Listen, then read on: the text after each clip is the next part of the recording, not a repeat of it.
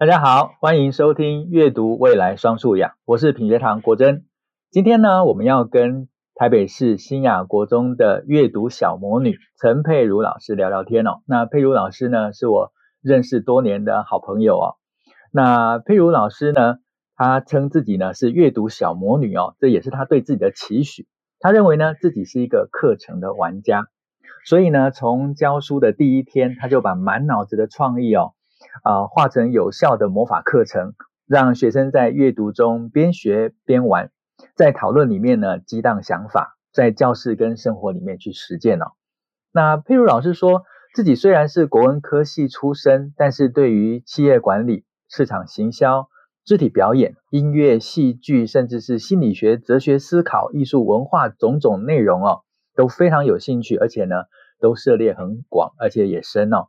所以他把国文元素呢，融合多元的议题跟思考面向，设计出一系列创新的课程。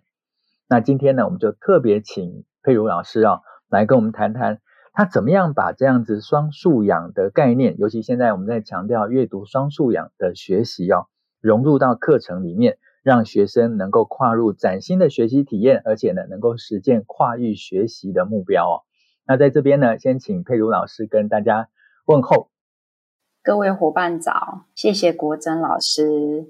不会不会不会，哎，佩如老师其实很开心能够邀你上线哦。我知道你很忙，而且最近你有个秘密计划哈，我们可以在最后跟大家报告。OK，那这边呢，我们每一次呢都会邀请来宾哦，能够分享一句在他教学生涯里面哦，对他带来很大的启发，或者是能够给他持续动力的一句话。那我不知道。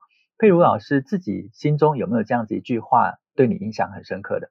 嗯，那一句话其实很简单，而且我觉得是每一个人都知道的。但是知道的这件事情到变成做到的这这一段到底是怎么走的？对于我来讲，始终支持我的第一句话就是相信，所以看见，是因为我先相信了，那我才会看到它。那从相信到看见，就是因为我去做创造。那所以下一句就是创造，所以实践。因为我相信我能够看到的那个状态，所以我要去创造我想要的状态。那创造的过程就会对应到我去实践这件事情。那整个过程之中呢，其实每一个人要往自己成功的那一个关卡前，一定会遇到很多的挫折。那能够支持我一直走下去的，始终就是心中有一个爱的力量。那这个爱的力量，我觉得是我身边的亲人跟有缘人，比如说像国珍这样子的伙伴，呃，可以让我带着这个爱的力量，没有畏惧。畏惧是融入在自己的心中，转化成另外一种力量。嗯，相信所以看见，然后实践所以要去创造啊，因为爱。所以能够预见，这个预示 predict 一种概念，对，是我自己其实也从这些话语里面有一些启发，因为刚才佩如老师讲到，不管是相信、创造，或者是有爱哦，它的核心好像就是我们这个人自身的条件，对不对？对。就是我们要能够相信，我们要能够创造，我们要能够有爱。嗯，所以看起来这些事情不会平白发生，这些都是我们自己自身的条件，才会让这些事情可以实践跟落实下来。嗯，那这就回到现在我们在课堂上面，尤其在一零八课纲里面所谈的素养，我们可以回到素养这个面向来借譬如老师分享的这几个观念哦，或许跟今天的双素养内容啊，又能够连接得上哦。我真想要从佩如老师这边了解的，也就是我第一个提问哦，就是老师花非常多的精神带领同学在课堂上面进行讨论，可是，在讨论之前呢，您又给了很大的空间，做足了让同学用阅读来打基础哦。所以，老师是如何用阅读来引导学生来养成他们自学跟自主性的能力呢？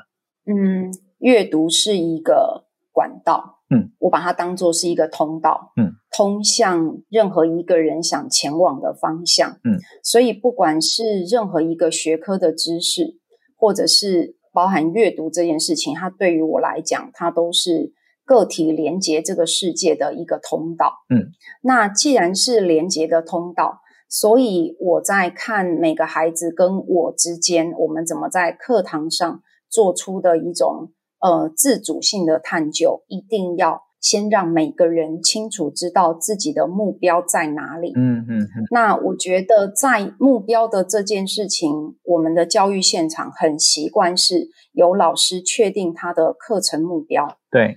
但是我觉得课程目标之外，有一个更重要的是，每一个在课室中的人，他应该要很清楚他今天的学习目标。对。我觉得这两件事情是不一样的。嗯。呃，我会这样子讲的原因就是，就好比老师今天去外面研习，我对于这个研习，我也应该要有我的课程期待。嗯，那这个课程期待就会是我想要来这个地方获得的目标。嗯，而目标越清楚的情况下，我才能够去符合自己的期待。嗯，那我刚刚在讲的这个过程，从我的目标到我最后的期待。这感觉是一件很容易的事，而且好像大家常常会说出这样子的话语。嗯，但是在实践的过程之中，它少掉好多的必要性的思考。嗯，那这个少掉的必要性的思考会指的是什么呢？如果今天每一个学习者他都很清楚自己在这一条通道上的目标意识，他的目标意识还可以帮助他确定。学习这件事情对于他而言的重要性是什么？嗯，这个重要性可以是个人的课题，也可以是对环境的议题。那不管他选择的是个人的课题，又或是环境的议题，当他的目标出来的时候，那他才有办法知道说，那我对于这个目标，我有一个期待，那会长成什么样子？嗯，这个原理我觉得就像我们用 Google 导航，我们要去某一个地方。我们越是精准设定目标的方向或是地点，那是最好的。但是很多时候，其实我们对于目标只能说有一个方向，可能到底要什么还会有一些模糊。我相信有一些人是有清楚的标的的，但有一些人只有一个模糊的方向。嗯，但我觉得不管是清楚或是模糊，必须先知道自己要前往哪里。是，对。那我觉得确定了目标了之后。因为个人有需求嘛，当个人的需求被触动的时候，我才有办法带着每一个不一样的个体前往他想要前进的方向。嗯，我在课堂上所做的事情是什么呢？我只要扮演 Siri，对，就是当他偏离航道的时候，我就是提醒他。所以我在课堂上做的事情，对于每个孩子来讲，就是帮助他做出后设思考的监控。嗯。因此，在这一条航道上，我的课程我在扮演的就是 Siri 在做的事情，或者是 Google 的小天使在做的事情。当他偏离航道的时候，我就提醒他；又或者是我看到他在那个岔路有三条路可以走的时候，我就要问他：你要选择是最快速的道路？还是你不要走高速公路，就是我要让他看到，原来他还有很多条路可以选择，嗯，而当下他要做出的选择是什么？那我觉得这个过程其实非常的 grounding，它就是一个素养，嗯嗯，他的每每一堂课的每一个思考都很 grounding 的在他的真实生活情境之中，嗯。OK，刚才老师用 grounding 哦，就打底，它就是一个重要的打底哦。我刚才听啊、呃、佩如老师在分享的时候，我觉得有一个很重要的观点，我帮忙佩如老师再做一次收敛哦。老师刚才其实先第一步先区分在课堂上面，一种是老师的课程目标，但我们现在要更为重视的是学生有没有为自己设定学习目标。学生其实不一定会为自己设定学习目标，所以这中间呢。我们也有很多引导，让学生能够从自己的需求跟自己的学习出发。所以，我们几天工作坊的时候，常常会问老师说：“老师今天带着什么问题来工作坊？那老师想要在这次的工作坊学到什么事情？”常常我们会在工作坊里面先问老师：“你是不是带着这样子的准备而来？”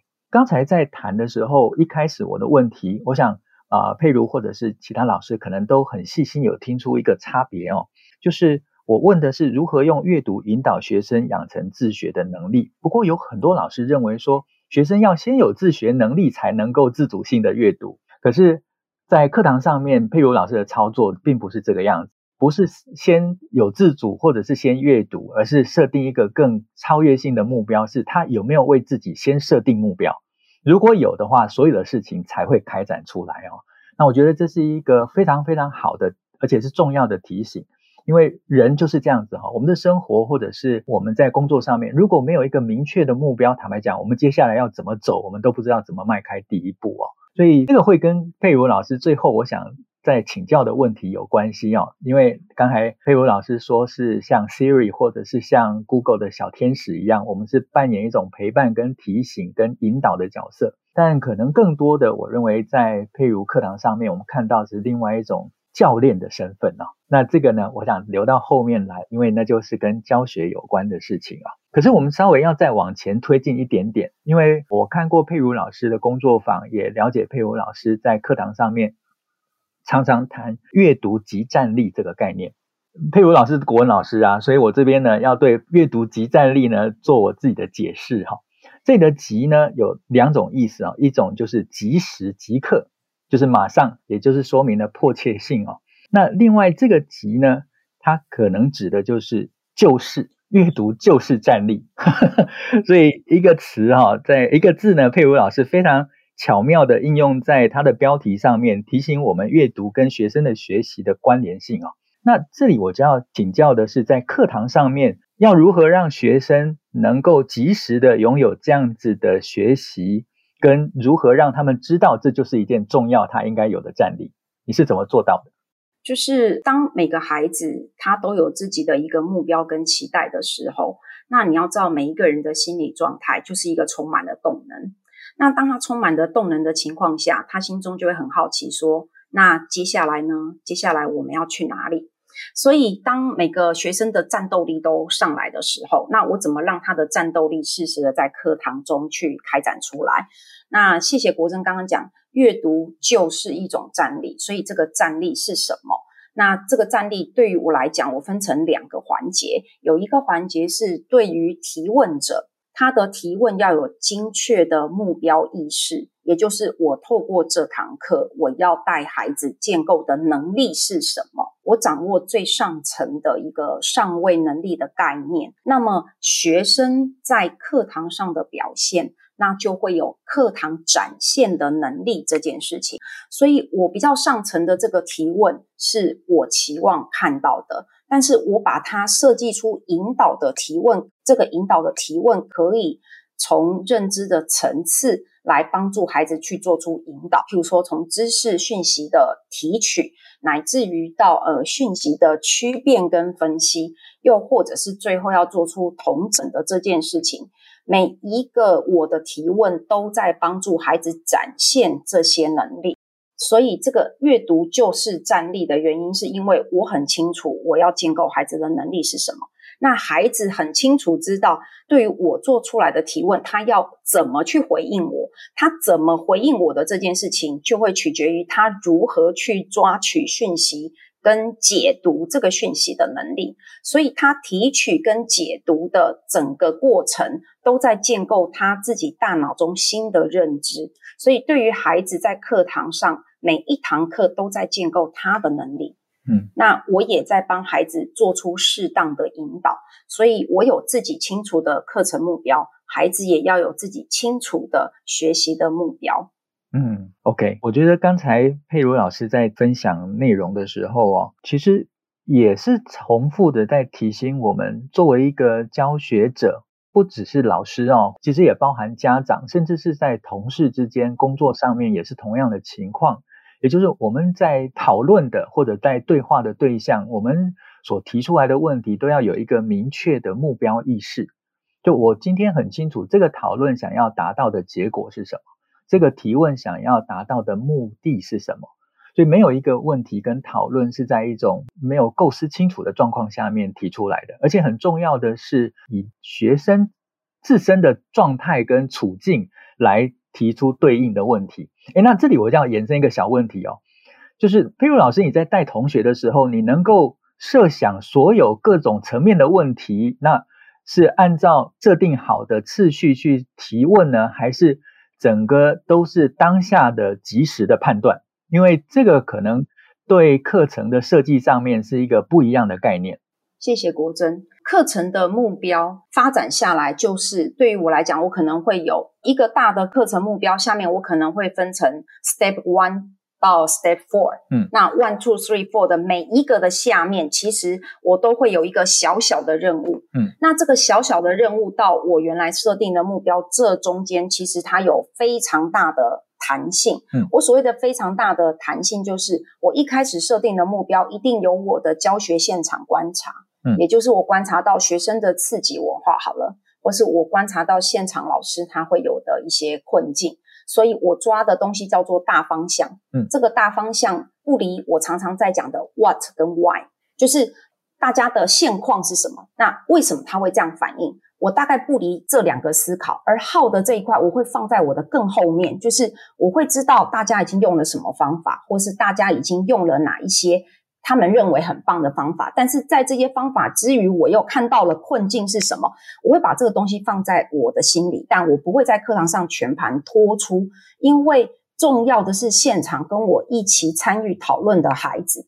所以，如果他讲出的号不是在我设定的期待之中，我反而就把舞台全部打开，让现场参与的同学开始谈他们的号。因为那才是对于他而言最重要，而且也就是自己一直卡关的点。嗯，对，所以呃，让出舞台的这件事情，在课堂之中，也就是所谓的留白的设计。因此，一堂课就一个任务，因为真的不能贪多，只有一个任务，那么我才有足够的时间让学生在那个讨论之中打开他们曾经以为的。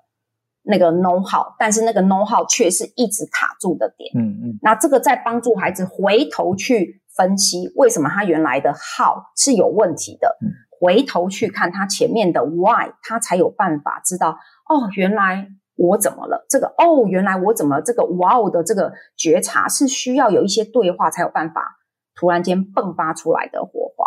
嗯、对，哎，所以那佩瑞老师，你刚才讲这个哦，在我听起来是一个非常重要的。关键，那可不可以请你从刚才这样的架构啊，举出一个比较具体、实际上课堂的例子？嗯，因为这其实回应到接下来我想问老师的请教的事情，就是我们常常听到三个 W：What、Why 跟 How。那 What、Why、How 的内涵跟提问之间的关联性，跟你操作上面的，不管是收敛也好，或者是展开也好，你中间是如何去嗯安排跟做判断？嗯、那可能有一些具体的例子，可能对很多老师来讲，会更能够帮助掌握您刚才所提的这些关键的观念。好，呃，其实我就直接浮现了一个大家都很熟悉的文章，几乎是不需要去准备的。然后它又是文言文，因为学生不管在什么情况下，文言文的阅读，他好像都觉得是一件很困难的事情。那我就用张世之指法，我来谈怎么去设定 what、why 跟 how。我自己在带学生做这一课的阅读前，我会把张世之这个人的人名给画出一个私名号。当我画出了私名号，所以学生就会知道哦，张世之是一个人。问题就在于“执法”这两个字。对于我来讲啦，我其实不是 focus 在《史记》，我自己抓的一个最上层概念的讯息，是一个执法者跟他的君王两个人的看法不同的时候，如何形成共识。好，这是我最上层的一个概念。好，但是我把它放在最后面。那我以这一篇来导入的时候，我想要做的事情是什么呢？就是借由张世之执法的这一篇文章，我希望学生学到的是，譬如说尊重法治的可贵这件事情。然后最后，怎么让这件事情实践在我们自己的平常生活经验中来解决我们的问题。好，譬如说，这是我抓的一个大目标。那我在跟学生一开始进行对话的时候，我先从学生的情境去切入。所以我第一件事情就问学生说：“执法，你们有听过，或是你有遇过执法这个状况吗？”学生很直观的讲：“有啊，身教把我们抓走的时候。”我就说：“身教把你们抓走的时候，所以你们的意思是，身教是那个执法者？”我说：“哈，他把你们抓走就去执法了吗？”哦，没有啦，就是做错事的时候要被送到学务处去。然后我就问他们说：“所以执法者是谁？”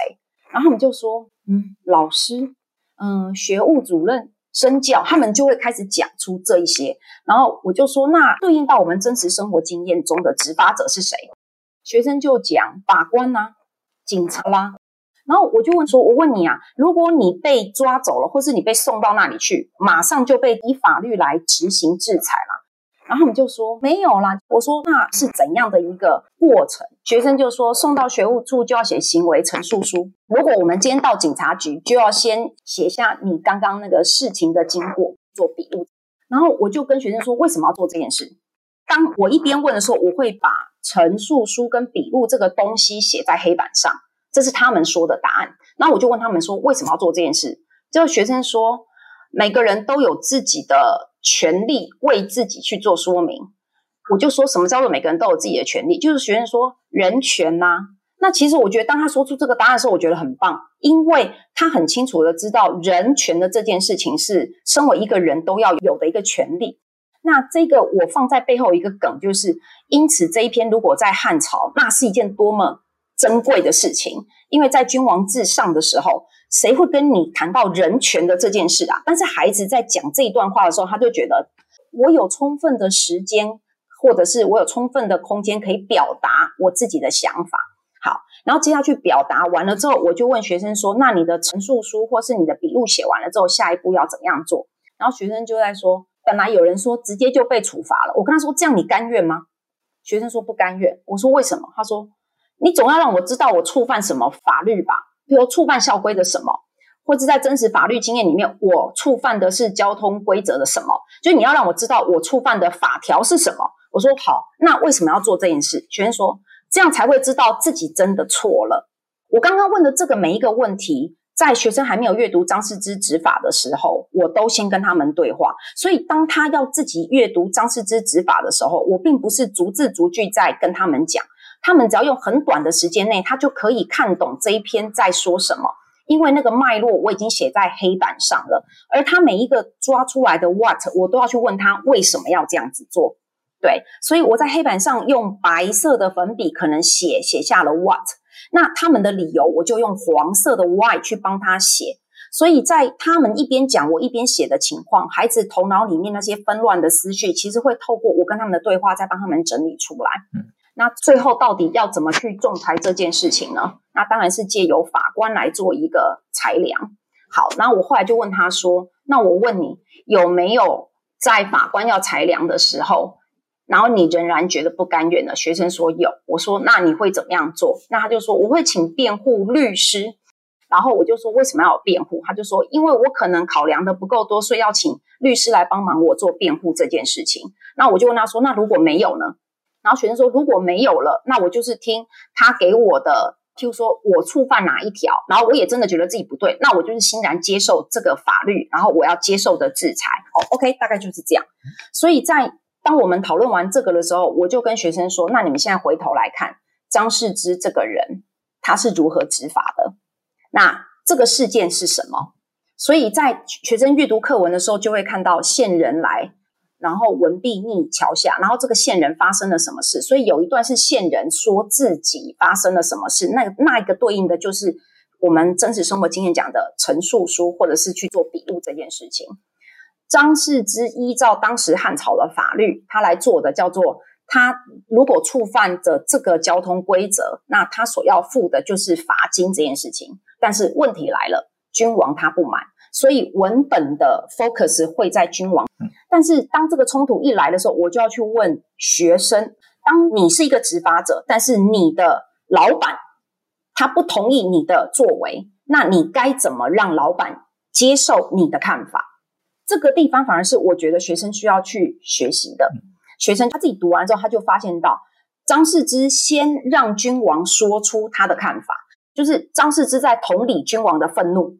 跟君王的不满，那张氏之先同理后，他也让君王都说了。接下去，张氏之根据君王在感知之后背后他没看到的问题的盲点这件事情，张氏之在这个时候提出来他的君王没有考虑到的事情，所以他一连讲讲出了三个原因，最后君王汉文帝就接受了这件事情。而我觉得后面这一段才是最重要的。就是当你是有得理的人，但是你的得理必须先同理对方，同理对方的情绪跟感受，最后你不是跟他讲你哪里不对，而是提出他没看到的点，让他发现到哦，对哦，这是我没考量到的点。那么对方觉得，因为你已经同理到我，甚至于你看到了我没有考量到的，所以对方自然会做出修正这件事情。那最后君王他就是接受了张世之提出了谏言这件事。那这一整段感觉我好像在带学生处理一个看张世之如何执法的过程，但我背后要跟学生谈的就是。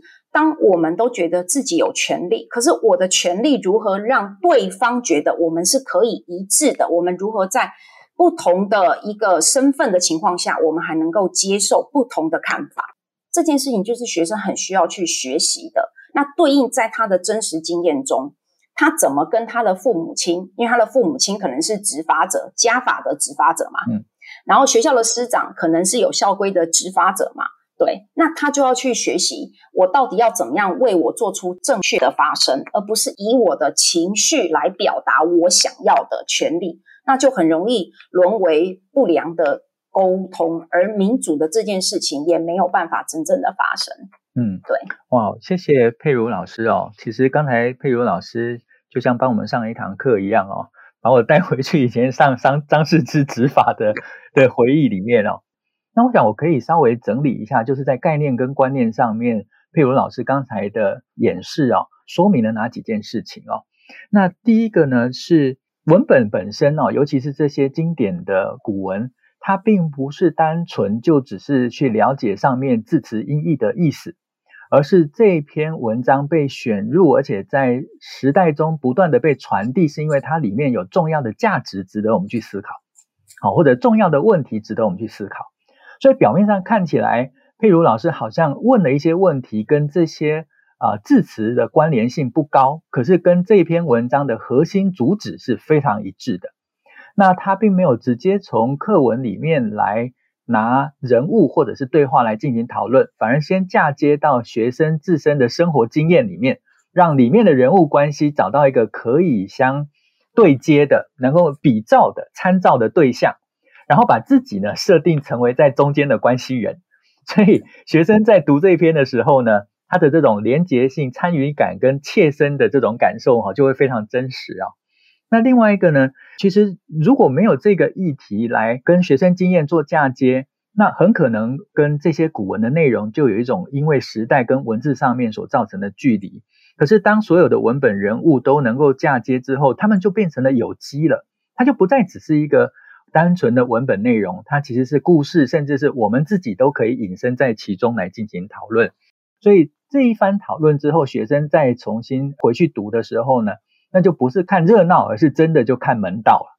好，那另外一个呢，刚才佩如老师他讲到一句话，我认为是非常关键。如果刚才老师漏的话呢，我想这边稍微提醒一下。他说，孩子头脑里面的想法。他透过提问，把他纷乱的想法里面呢，能够做归纳。也就是坦白讲，这也是我们在阅读教学上面的观察。